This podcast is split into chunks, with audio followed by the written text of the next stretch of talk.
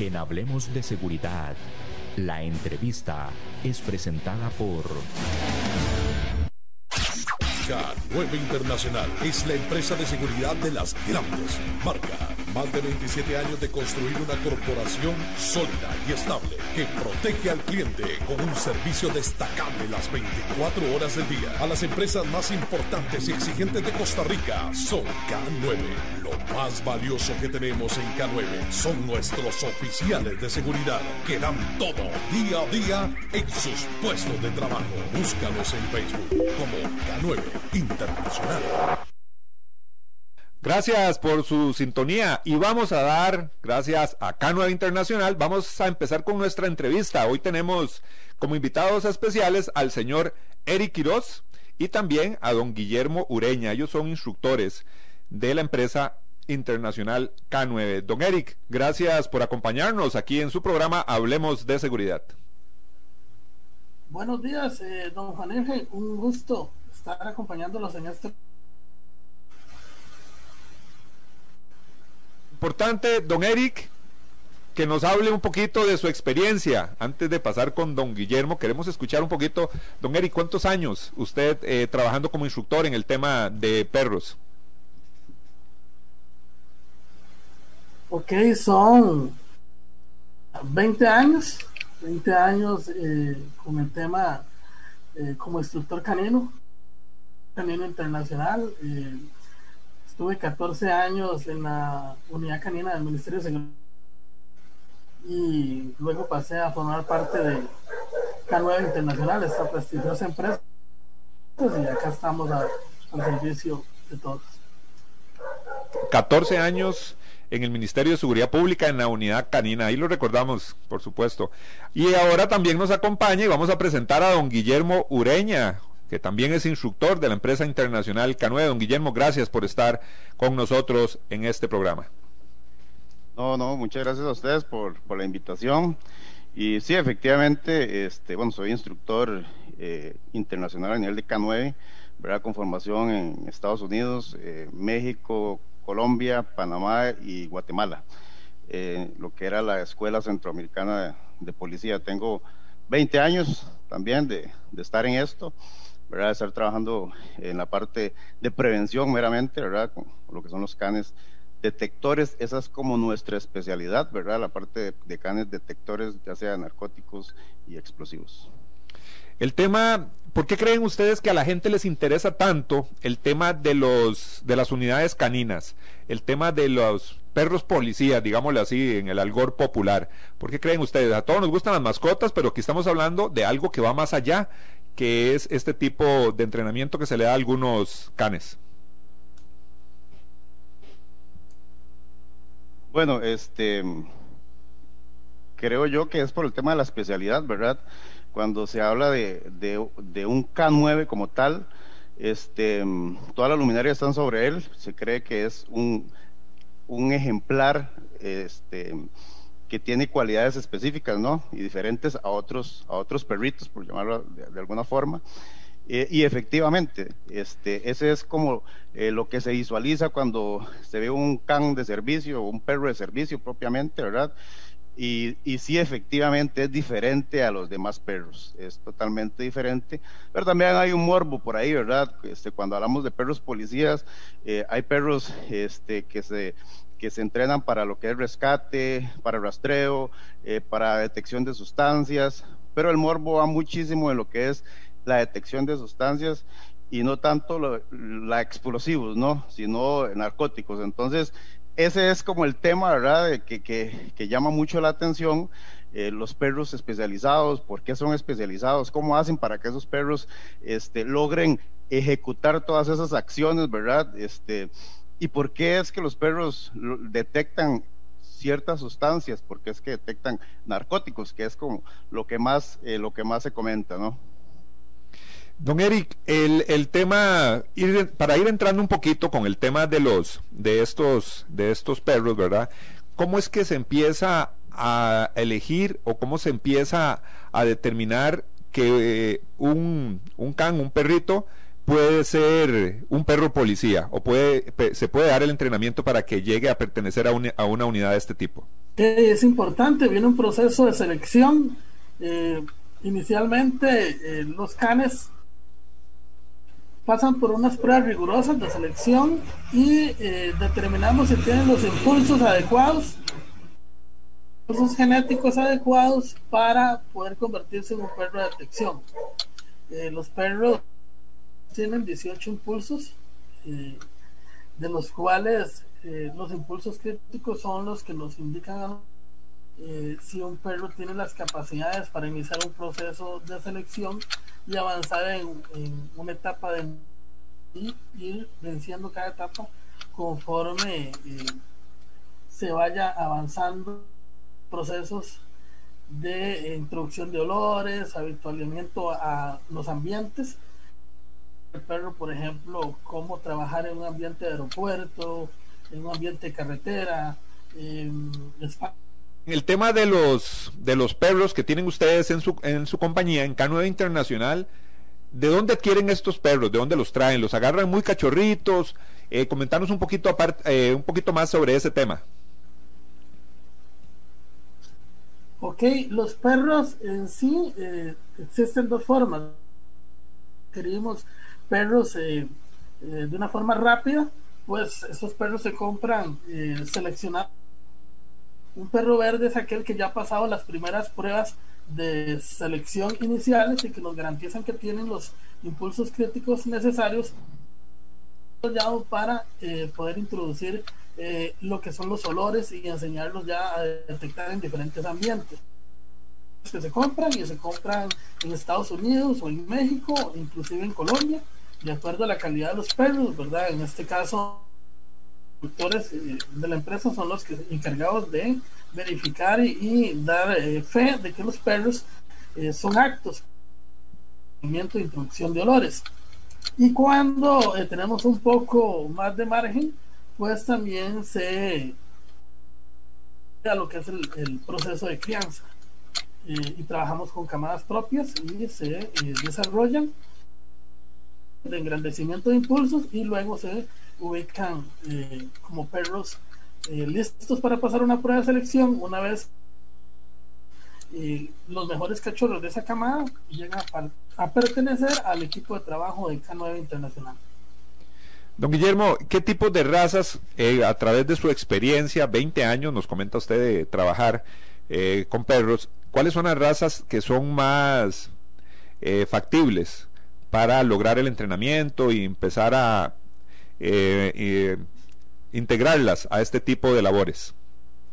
Sí, este, bueno, en realidad sí hay razas de preferencia, ¿verdad? Nosotros en realidad trabajamos razas de preferencia, pero no quiere decir que solo esa raza funcione. Este, hay muchas razas que pueden funcionar y que este, a lo largo del tiempo, de hecho, hemos nosotros trabajado eh, razas como Golden Retriever, Labrador Retriever, eh, Pastor Alemán, Pastor Checo, eh, Pastor Belga Malinois. Este último es el que nosotros este, nos inclinamos por, por esta raza ya hace muchos años, ¿verdad? Después de haber probado estas que mencioné anteriormente, por esta raza como tal, es, es, una raza que ya viene como predispuesta al tema de, de servicio, ¿verdad? Slash trabajo. Este, los perros, estos perros, estos pastor belga malinois son perros atletas, en realidad son, son atletas, se utilizan en otros países, en otras latitudes, eh, en Francia, por ejemplo, Alemania, en Chux, en Ring francés, estos son competencias, ¿verdad? Perros de deporte, básicamente, pero las unidades policiales, muchísimas de las unidades policiales a nivel mundial utilizan esta raza por, por, esas características, precisamente, un perro atlético, un perro eh, tosco, un perro fuerte, ¿verdad? Este, no quiere decir, repito, que las otras razas que mencioné, incluyendo hasta los Beagle, eh, no puedan funcionar para ser un perro detector. Lo que pasa es que este tiene todas esas características, es como que viene ya con todo lo que necesitamos, es como el 4x4, ¿verdad? De los perros, y por eso es que es el, de nuestra preferencia. En este momento, solamente eh, Pastor Belga Malinois tenemos en nuestra unidad tipo de, perro, el, el, belga malinois, lo hemos visto inclusive en películas, cuando hay mucha gente que le gusta ver el tema de películas policiales, inclusive temas militares, y se ve como este tipo de, perros es como el que se está utilizando o se utiliza más eh, en actividades militares y policiales, ¿verdad? Eh, algo importante, don Guillermo, que nos gustaría también conocer es el cuidado que se le tiene que dar a un perro que ya está eh, haciendo su trabajo en estos temas de detección. Más adelante vamos a hablar, o tal vez usted nos explica, eh, las diferentes labores que puede ejecutar un perro de estos o en qué campo se, llega al adiestramiento. Pero hablemos un poquito de esos cuidados que le tienen que dar a ustedes a ellos en el tema de alimentación, por ejemplo, el, el, sistema médico, veterinario, todo esto. Coméntenos, porque yo creo que eso es muy importante y hay muchos cuestionamientos sobre ese tema. Correcto, correcto. Este, básicamente, este, estos, estos canes, ¿verdad? Tienen una vida totalmente diferente, como, como mencionaba anteriormente. Digamos, eh, eh, no es un perro común, ¿verdad? Este, por ende, los cuidados son también diferentes. Em, para que más o menos tengamos una idea, estos canes, em, cuando están en su etapa de descanso, ¿verdad? Están en unos eh, caniles, ¿verdad? de 3 metros por 3 metros, para que más o menos tengan una idea, tiene una división en el centro para, para que los, ellos, hay una parte que tiene un solar, ¿verdad? Y la otra parte tiene sombra, ellos si quieren se pasan de, de lugar dependiendo este, las condiciones climáticas en ese momento. Eh, tienen un médico veterinario cabecera, digamos, hay un regente veterinario, ¿verdad? Que, que nos supervisa este, todas las semanas eh, la condición de los canes, el peso de ellos, eh, el, tema de la, de, la, de la ración alimenticia. Ellos, vamos a ver, ellos consumen un alimento diferente, es un high performance, es un alimento como para deport, deportistas, en este caso canes deportistas, ¿no? Eh, la parte este, gubernamental, eh, nosotros tenemos que sacar unos permisos especiales para tener estos canes en estas, en estas instalaciones que mencionaba. Este, SENASA, de hecho, es uno de los, de los entes que nos regula. Tenemos que estar este, sacando el permiso constantemente, anualmente con ellos. el Colegio de Médicos Veterinarios también, ellos nos nos certifican, ¿verdad?, este, que los canes estén en buenas condiciones. Eh, y los guías, los guías caninos eh, como tal, el, el, can se vuelve eh, parte, digamos, de, del compañero de, trabajo, entonces todos los cuidados necesarios, el tema del baño, el tema de acicalarlo, el tema de, subirlo inclusive al kennel, de trasladarlo de la jaula al kennel, al vehículo, todos esos cuidados, este, todo esto este, se lleva con métricas, ¿verdad? Está, eh, está debidamente documentado. Don Eric, eh, hablemos un poquito sobre esa, ese entrenamiento que lleva un, un, perro. El entrenamiento se hace, no sé, ustedes son los especialistas, ustedes me van a corregir. Ese entrenamiento de un can se lleva junto a un instructor en específico o es, digamos, que varios instructores pueden utilizar eh, el, mismo, el mismo perro. ¿Cómo se maneja eso? ¿Cómo, ¿Qué es lo adecuado? Ok, sí, una buena pregunta. El proceso de entrenamiento del perro eh, eh, lo va a iniciar un instructor, ¿verdad? Tiene que tener los cuidados necesarios de que en ese proceso no se vaya o, una experiencia desagradable hacia el canino en entrenamiento, por ejemplo, que vaya a tener un accidente subiendo unas escaleras para subir eh, a un equipo de carga de un avión, por ejemplo. Entonces, eh, siempre el iniciamiento lo va a tener a cargo un instructor. Luego, cuando el perro va avanzando en las etapas de entrenamiento, se eh, lo que sería su equipo canino, es decir, el manejador o guía canino, como se conoce, que es la persona que lo va a estar entrenamiento hasta eh, finalizar y completar el proceso de introducción de olores y eh, los ambientes en los cuales él se va a especializar, bodegas, eh, aeropuertos, eh, trenes, retenes terrestres, buques, etcétera. una vez que el perro ya hace entrenamiento y se certifica como un perro detector, puede ser eh, manejado por otros caninos que estén certificados, ¿verdad? Igual se les hace una prueba de certificación para eh, poder asegurar eh, idoneidad de ese equipo canino y que los dos trabajan como un binomio y que son eficaces en sus labores. Entonces eh, van de la mano la capacidad del canino junto a su guía canino o manejador.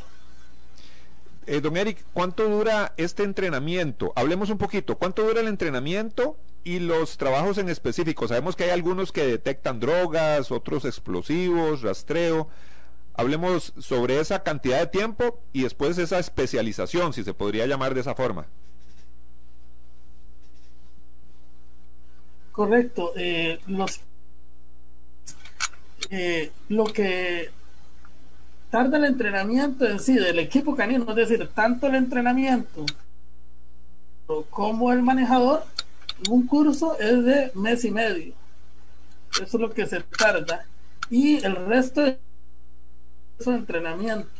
Mientras que el binomio esté junto, igualmente, todo su trabajo, todas sus prácticas, eh, los archivos semanales, bisemanales y mensuales que se van a llevar de este equipo canino es parte del entrenamiento, el proceso de aprendizaje, es decir, nunca dejan de aprender. Eso es muy importante, ellos siempre están en constante ah, eh, aprendizaje, ¿verdad?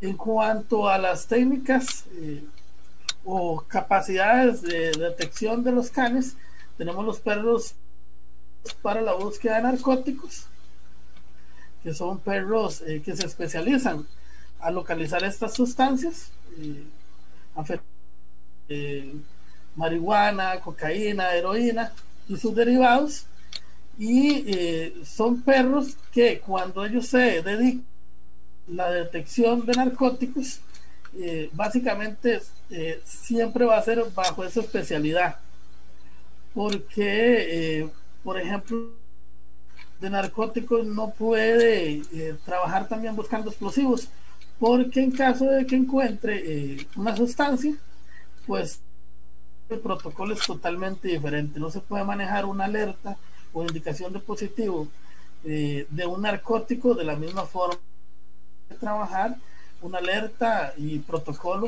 en caso de una indicación de positivo de explosivos. Ese tema es interesantísimo, yo creo que la, la gente le interesa mucho y saltan preguntas importantes con el tema de la detección de sustancias. Aquí don Eric nos ha hablado sobre el tema de marihuana, cocaína, heroína, todos esos derivados, ¿verdad? Don Guillermo, pero hablemos sobre ese proceso de entrenamiento. Existe el mito de que muchos de estos eh, perros, estos perritos, eh, mucha gente dice se vuelven adictos, tienen que probar la droga, olfatearla. ¿Cómo es eso para que nos quede de una vez claro a todos los oyentes sobre ese proceso de entrenamiento? Ok, bueno, eh, iniciar con que esa es una, eso es una creencia urbana, ¿verdad? Es totalmente falso que los, que los perros detectores de narcóticos, porque usted también hace, el, hace la aclaración, esto es con los canes de narcóticos, pero no sucede con los canes detectores de explosivos, ¿verdad? Eh, curiosamente, y la base de entrenamiento es la misma. Es exactamente lo mismo, como decía don Eric, nada más que especializamos en eh, líneas de detección de narcóticos y línea de detección de explosivos. Eh, el, entrenamiento está basado, hay una, hay un, hay un, hay un, una fórmula, ¿verdad? Para, este entrenamiento y es basado en el estímulo, en, en el estímulo y respuesta. Eh, básicamente lo que nosotros hacemos es, eh, tomando en cuenta todas las características que mencionaba Eric, características e impulsos necesarios para que un perro, un perro sea un posible candidato a detector de X sustancias, en este caso hablemos de narcóticos, este, los canes tienen que pasar por estas, por estas pruebas para lograr ser un perro candidato, ¿verdad? Cuando ya logramos que el perro y ya podemos determinar de que sí, iniciamos con este proceso de introducción de aromas. El, proceso de introducción de aromas es simple y sencillamente un juego de asociación. los perros que nosotros utilizamos o que nosotros trabajamos es en base al juego. Hay otros perros que son entrenados eh, este, en base a comida. Eh, nosotros los entrenamos en base a juego. ¿Qué quiere decir esto? Que seleccionamos los perros más juguetones, más juguetones, que sean súper obsesivos por el juguete, que sean, este, que se desvivan, ¿verdad? Por, por jugar desde edades muy tempranas, ¿no? Este, cuando ya estamos eh, en el proceso de introducción de olores, lo que hacemos es que esas, esos aromas que, que, usted mencionó, eh, cocaína, heroína, marihuana este, y sus derivados, ¿verdad? Hacemos que el, que el can sí huela esos, eh, eh, esos, esos aromas, ¿no? Pero que no, tiene contacto con los mismos. los juguetes pueden ser bolas, pueden ser cons, pueden ser mangueras, lo que el perro elija. Lo que hacemos es que ese, ese olor que acaba de mencionar lo colocamos cerca en unas cajas especiales donde está el juguete que el perro ya eligió. Y él automáticamente empieza a hacer la asociación de ese aroma con ese objeto de recompensa. Nunca, repito, nunca tiene contacto con esas sustancias. Eh, vamos a ver, este, si yo vuelo, este, en este caso, de, no sé, un, poco de marihuana, ¿verdad? Eh, yo no me voy a drogar, tendría que consumirla, eso, eso es lo mismo, exactamente sucede con los canes. ¿Y qué es lo que pasa? Que para ellos sí es más fácil, ¿verdad? Asociar estos aromas, para ellos es más fácil percibir estos aromas, estos, mm, estas micropartículas, las que nosotros no podemos detectar, ¿verdad? Por una razón eh, muy especial. Nosotros eh, tenemos en nuestro sistema olfativo aproximadamente 5 millones de células olfatorias, ¿no? Los canes tienen de 250 a 300 millones. ¿Verdad? Este, por lo que es muchísimo más fácil para ellos detectar, asociar esos aromas, ¿verdad? En su memoria olfativa. Pero básicamente es todo es un juego, es un juego. Ellos lo que andan haciendo en realidad es buscando un objeto de recompensa, pero partiendo del hecho de que son perros muy, muy, muy juguetones. Si, si no tienen estas, eh, estos impulsos y estas características, no podrían lograr hacer esto, ¿verdad? Pero básicamente lo que hacen es jugar a lo largo de su vida. O sea, toda su vida lo que hacen es jugar. Ellos andan buscando ese objeto de recompensa, o sea, esa bolita o ese con o esa manguera eh, en todas las áreas donde nosotros los, hemos acondicionado. Eh, ambientes de barco, ambientes de, aeropuerto, este, eh, textiles, aduanas, todos los ambientes que usted se imagina donde, donde un campo puede detectar han sido previamente acondicionados a esos lugares por medio de ese juego. O sea, lo que hacemos es jugar en esos ambientes. Entonces el can cuando llega a esos lugares lo que, lo que quiere es encontrar su objeto de recompensa. Eso es lo que ellos hacen básicamente. El entrenamiento está basado en estímulo, respuesta, estímulo y respuesta. Eso es lo que, lo que nosotros hacemos con, con los canes. Esto básicamente este, es la base la base del entrenamiento. Nunca, nunca ellos tienen contacto con, sustancias, nunca tienen que consumir sustancias, son perros muy sanos, son perros eh, fuertes, atléticos. Eh, eso es una creencia eh, totalmente falsa. Creo que nos está quedando clarísimo lo que don Guillermo nos está explicando con uno de los principales mitos que mucha gente tiene o que podíamos tener sobre de cómo se entrena a un, a un perro, a un perro de una unidad K9 para la detección de drogas en este caso. Hoy estamos hablando con don Eric Quiroz, él es instructor de la empresa internacional K9 y también don Guillermo Ureña, también instructor con más de 20 años de experiencia estos dos instructores que nos han venido a conversar aquí en su programa Hablemos de Seguridad sobre el tema de los perros, las unidades K9 en este caso especialmente la empresa internacional K9 y su departamento canino. Vamos a ir a la pausa, no se despegue, tenemos que escuchar más. ¿Hasta qué edad puede elaborar o trabajar un, un can de estos? Esas son algunas de las preguntas que tenemos para nuestros invitados. Vamos a la pausa, no se despegue, ya continuamos.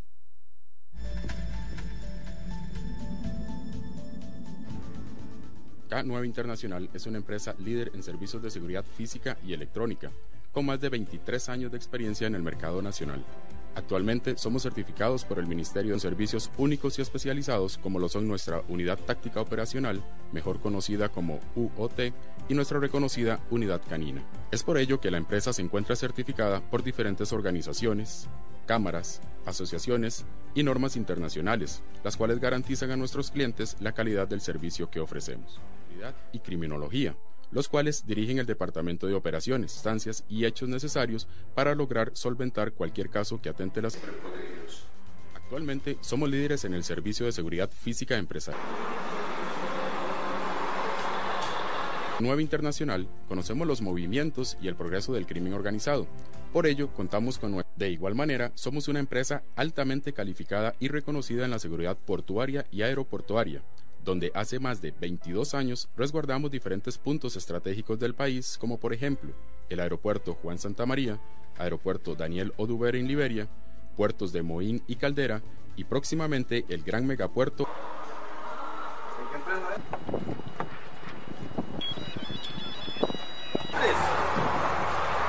Nuestros clientes analizamos las vulnerabilidades y creamos soluciones efectivas. Para ello, brindar servicios tecnológicos en seguridad.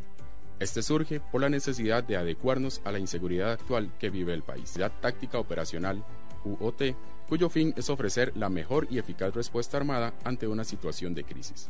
Un giro y eh, empezamos a crear la unidad con más de 70 agentes a nivel nacional en las siete provincias. ¿Qué hace distinto esta unidad a otras unidades? El mantenimiento de los programas de entrenamiento y la frecuencia de las capacitaciones. Nuestra misión es colaborar con la detección del tráfico nacional e internacional de drogas y explosivos. Nuestra unidad canina actualmente es la única certificada a nivel nacional la unidad de PMI, personas muy importantes, ofrece el servicio de custodia personalizada enfocados a la protección de personal de alto rango corporativo. Nuestro, Nuestro personal, tanto administrativo, constantemente capacitaciones en las diferentes áreas que desempeña. Para ello, contamos con la unidad de capacitación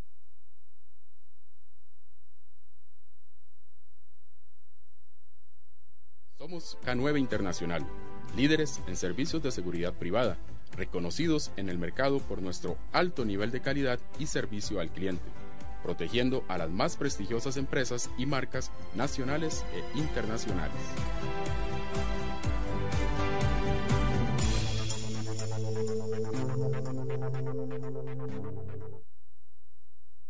Continuamos en su programa Hablemos de Seguridad con ACES. Hoy tenemos invitados especiales, don Eric Quiroz y don Guillermo Ureña. Ellos son instructores de la empresa K9 Internacional en el área de perros, en el área canina, como, se les, como les conocemos, en la K9, así es.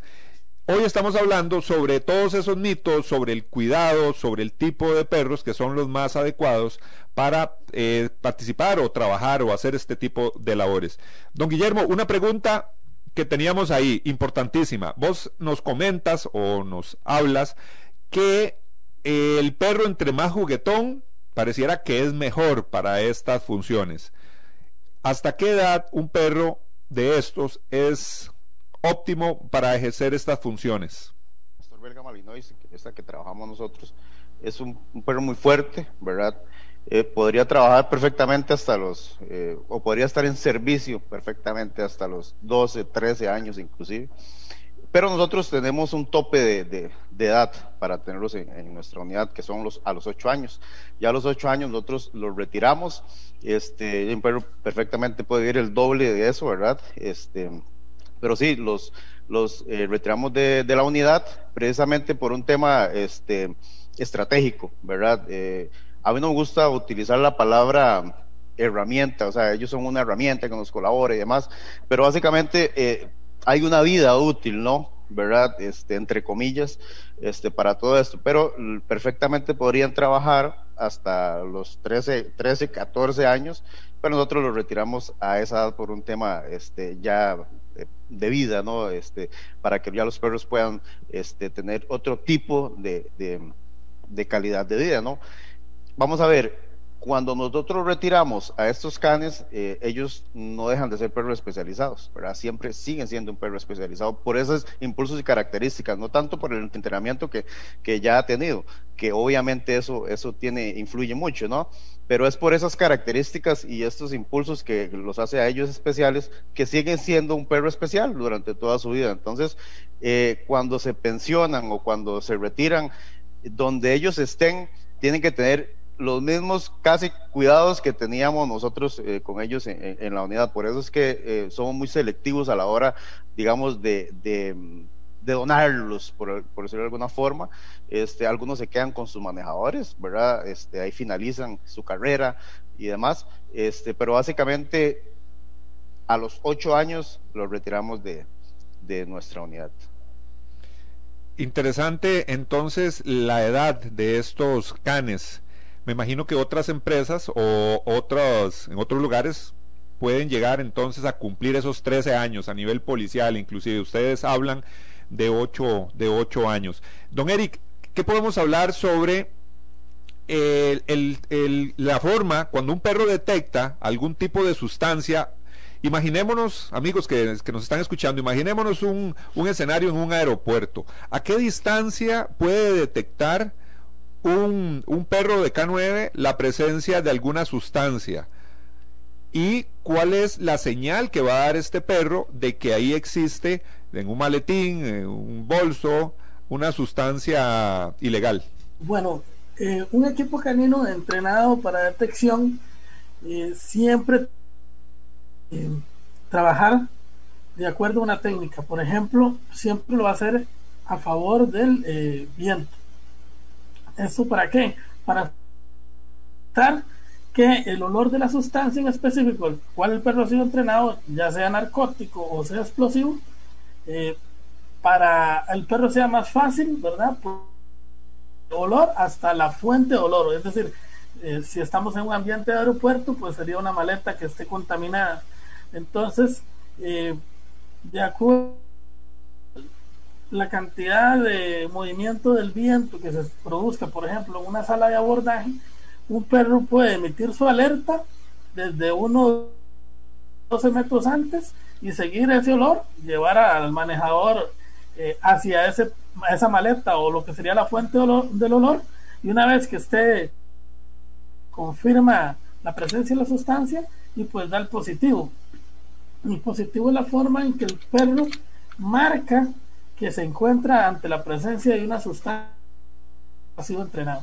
Hay perros que se sientan y se quedan viendo fijamente, apuntando, en este caso, a la maleta, otros que se echan apuntando y otros que se acuestan y siempre apuntando a la maleta. Esto se llama indicación pasiva. Cuando ustedes ven un perro hacer eso, son los perros que se entrenaron de indicación pasiva. Eh, desde los atentados eh, a las Torres Gemelas, básicamente a trabajar en lo general a los perros de narcóticos bajo esta misma técnica, como se hacía siempre, lógicamente, con los perros de explosivos. Perros en la anterioridad eh, también utilizaban la técnica de indicación agresiva, que son los perros que tal vez ustedes hayan cuando encuentran una maleta es morder, rascar o ladrar hacia la maleta o el lugar donde se encuentra la droga. Esa técnica se ha venido lógicamente para evitar riesgos a los manejadores y al mismo CAN y bueno, todas las, las fuerzas policiales administrativas que están junto a un equipo canino en un proceso de detección de una sustancia ilícita. Don Guillermo, ¿cómo hace un, eh, cómo hace un perro o cómo hace el manejador del, perro para todos esos estímulos que puede tener el perro en un ambiente determinado? Me imagino que de, eh, ahí existen otra cantidad de olores que ya usted nos explicó, la capacidad que tiene olfativa que tiene un, perro. ¿Cómo hacen para controlar ese montón de estímulos que pueda tener eh, el animal en ese momento? Básicamente trabajamos, ¿verdad? Este, con miles de aromas, ¿verdad? Y hay uno en específico que, él tiene que, detectar. Este, los perros tienen la capacidad de discriminar, de discriminar aromas. Eh, en un ambiente, volvamos al ambiente de aeropuerto, ¿verdad? Este, ¿Cuántos aromas pueden haber? Miles, miles de aromas. El, aroma del perfume de, la maleta, el aroma a, la crema, a los cosméticos, eh, miles. Eh, el olor a, a hule de las sillas, el olor a tela. Y él tiene que básicamente discriminar todos esos olores para poder encontrar el que está oculto. Normalmente e, ese olor, la fuente de olor que mencionaba Eric, está oculto, en este caso eh, narcóticos o explosivos. Entonces nosotros trabajamos con todos esos aromas para que el perro aprenda a discriminar todos los aromas que no están relacionados a un objeto de recompensa, o sea, todos los aromas que no lo van a premiar a él, ¿verdad? Este, para que él pueda trabajar en todos esos ambientes. Eh, e inclusive eh, ambientes de, donde hay comida, ¿no? O sea, donde puede haber comida, donde hay otros animales, eh, él tiene que aprender, o los canes tienen que aprender a discriminar todos esos olores en base al entrenamiento que nosotros hacemos este, diario, ¿verdad? Se hacen trabajos diarios con respecto a, discriminar eh, eh, olores en el ambiente. Eh, don Guillermo, continuemos con eso. ¿Cuántas horas puede o es lo conveniente que trabaje un perro? Una jornada laboral, digámoslo así. Bueno, mira, este, igual que los que los agentes, eh, ocho horas, ¿verdad? Lo que pasa es que las ocho horas no están ellos trabajando constantemente, digamos, tienen jornadas, digamos, de ocho horas, igual que los que los manejadores, pero ellos pueden trabajar un máximo de 20 minutos consecutivos. Eso también depende mucho de las condiciones eh, del ambiente, el clima como tal, ¿verdad? Este, se recomienda 20 minutos y descansar los 5 o más, 5 minutos o más. Normalmente nosotros lo que hacemos es que nuestro equipo canino se conforma de un manejador y dos o más canes o dos canes, que es, que es como el mínimo, ¿verdad? No es solamente el manejador y un can. Precisamente para, para darle rotación, ¿verdad? al desgaste que pueda tener eh, el, perro. Pero básicamente pueden trabajar 20 minutos seguidos dependiendo de las condiciones eh, ambientales en ese momento, el calor o el frío, qué sé yo. Cuando vemos que los perros los trasladan en el, en el Kenneth, así es como se llama, ustedes me corrigen, eh, a veces podemos pensar que el perro sufre algún grado de estrés por estar en esa condición, tal vez en un lugar tan, tan pequeño. Bueno, básicamente, kennel, ¿verdad? o cajas transportadoras, o jaula transportadora. Eh, este, los, los, perros han sido acondicionados a lo largo de, su vida, desde, bebés, desde cachorros, este, a, a trasladarse en, estos, en, estas cajas, ¿no? Eh, cuando es, es, curioso en realidad eh, y parece contradictorio, este, ellos se motivan cuando nosotros los subimos al kennel, porque saben que van a ir a un lugar donde van a ir a jugar. Entonces, más bien, el tema no tanto sería estrés, sino como desesperación por salir de ahí, pero para jugar. Pero el, el kennel representa para él un estímulo. Eh, cuando le, damos la orden de app para que él suba a la unidad, al vehículo, él ya va este, súper feliz porque sabe que lo vamos a llevar a un lugar donde él va a, jugar, donde él va a ir a encontrar su objeto de recompensa y demás. Entonces, no representaría un estrés, claro, este, de, si estamos hablando de, traslados, no sé, de 24 horas eh, rodando y posiblemente, pero además se tienen esos cuidados de que de, cierta, a, cierta hora, si son traslados este, de más de una hora, dos horas, este, detenerse, sacarlos, que ellos estiren y demás, este, para que precisamente no se frustren, ¿verdad? Pero básicamente el kennel, repito, y la correa como tal, el clic de la correa, el gancho, eh, este, el sacavuelta representa un estímulo para el perro. Él cuando escucha la correa, cuando ve el kennel, cuando ve el vehículo encendido, cuando escucha la voz de su manejador, él sabe que, va a ir a jugar y eso es como verdad. Ellos nacieron para eso. El, perro, estos perros especializados creen que ellos nacieron para jugar y en realidad es así. Ya vienen genéticamente predispuestos para esto no representa un estrés si se maneja de la forma adecuada. Qué interesante, la verdad, eh, don Guillermo y don Eric, lo que nos están conversando sobre, sobre todas estas inquietudes que tenemos a los amantes, a los que nos gustan eh, los perros, a los que los hemos visto en películas, ya en unidades policiales, en unidades militares, los que hemos estado por el aeropuerto y vemos el trabajo que realizan ustedes de detección, en este caso, de drogas, también los hemos podido observar en el tema de rescate, eh, cuando hay terremotos, cuando hay algún tipo de desastre natural, también vemos a estas unidades caninas eh, trabajando. Yo creo que es un tema muy interesante y les recuerdo que nosotros también en nuestro programa Hablemos de Seguridad con ACES tenemos nuestras redes sociales, tenemos nuestro Facebook, tenemos nuestro número de WhatsApp donde usted puede enviar sus preguntas, sus comentarios para que los especialistas, en este caso don Eric Quiroz y don Guillermo Ureña, nos respondan todas esas interrogantes. Vamos a ir a nuestro segmento de redes sociales. Tenemos preguntas de los oyentes que están sintonizando nuestro programa por medio del WhatsApp y también por nuestro Facebook Hablemos de Seguridad con ACES. Tenemos una pregunta, ahí no la puede responder don Eric o don Guillermo. Cualquiera de los dos son especialistas en este tema. Don Martín Campos nos dice, los perros por lo general son juguetones. cómo saber si uno está preparado o puede llegar a ser un perro de este tipo. La selección eh, está diseñada, eh, está hecha para que nos pueda decir a nosotros como instructor un perro tiene las siete características y los 18 impulsos necesarios, sus impulsos críticos al nivel suficiente para poder eh, pasar las siguientes etapas de un proceso de entrenamiento como un can. Entonces, sí, una de las principales características es que el perro sea muy juguetón, que le guste perseguir objetos, recobrar objetos, ¿verdad? Que es otro impulso, es decir, aquellos perros una rama, una bola de tenis, eh, un pedacito de manguera, eh, cualquier cosa, va sobre ese objeto, lo recoge y se lo trae al manejador.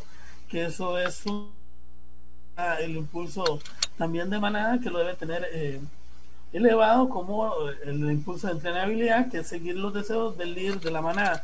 Entonces, básicamente,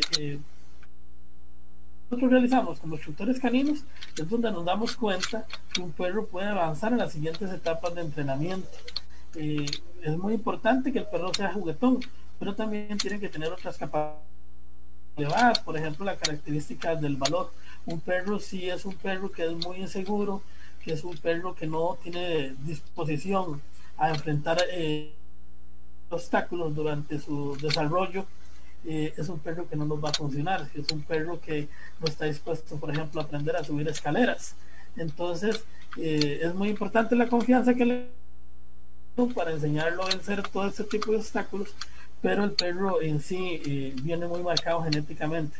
Entonces, estas pruebas son las que nos dicen a nosotros si un perro juguetón puede seguir avanzando en el proceso Interesante eso, don Eric. Entonces, el valor también que tienen que tener estos, estos perros, perros que sean, eh, tengan seguridad, nos, nos explica y nos queda clara la, la respuesta. También tenemos una pregunta de don Eric Núñez, que nos dice, aparte del entrenamiento para la detección de drogas, ¿qué otro entrenamiento físico se le da a estos perros? Tal vez don Guillermo nos pueda responder ese, esa inquietud de don Eric Núñez. Digamos, bueno, los canes, que, los canes detectores eh, eh, tienen que tener una base de, puede ser una base o intermedio avanzado de, de obediencia, precisamente para el tema de control.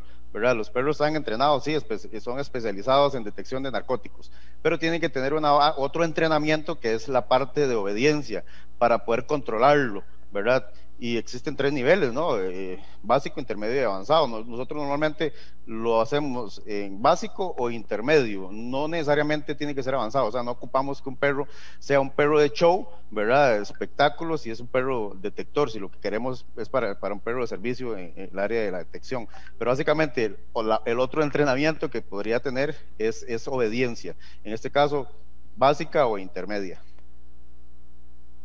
Muchísimas gracias a don Eric y a don Guillermo. El día de hoy hablamos con estos especialistas, instructores de la presa canoa internacional, guías caninos.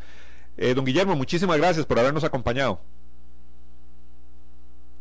No, no, para servirles, para servirles siempre es importante, ¿verdad? Este, esclarecer todo este ambiente, lo que son perros de trabajo, eh, canes especializados, este, toda esa nubulosa que existe eh, eh, sobre los canes detectores de narcóticos principalmente, ¿verdad? Y no, muy agradecidos, muy agradecidos por dejarnos aportar este, a su programa y, dejarnos aclarar todas estas dudas, ¿verdad?, que existen en, base a los perros de detección. Gracias, don Guillermo. Don Eric, un gusto saludarle y que nos haya acompañado aquí en el programa. Muchísimas gracias, Juan Ángel, por la invitación a su prestigioso. Estamos para servirles. Y espero que próximamente podamos estar de vuelta hablando de, este tema que nos encanta, Guillermo y a mi persona, que es el entrenamiento canino. Definitivamente, definitivamente, don Eric, don Guillermo, gracias. Y gracias a todos ustedes que nos acompañaron durante esta hora aquí en su programa Hablemos con Seguridad con ACES. Les recuerdo su cita mañana Espérenos con más temas de interés en el campo de la seguridad. K9 Internacional es la empresa de seguridad de las grandes marcas. Más de 27 años de construir una corporación sólida y estable que protege al cliente con un servicio destacable las 24 horas del día. A las empresas más importantes y exigentes de Costa Rica son K9. Lo más valioso que tenemos en K9 son nuestros oficiales de seguridad que dan todo día a día en sus puestos de trabajo. Búscanos en Facebook como K9 Internacional. Asociación Costarricense de Empresas de Seguridad y Afines presentó Hablemos de Seguridad. Hablemos de Seguridad. Hablemos de Seguridad. Con ACES.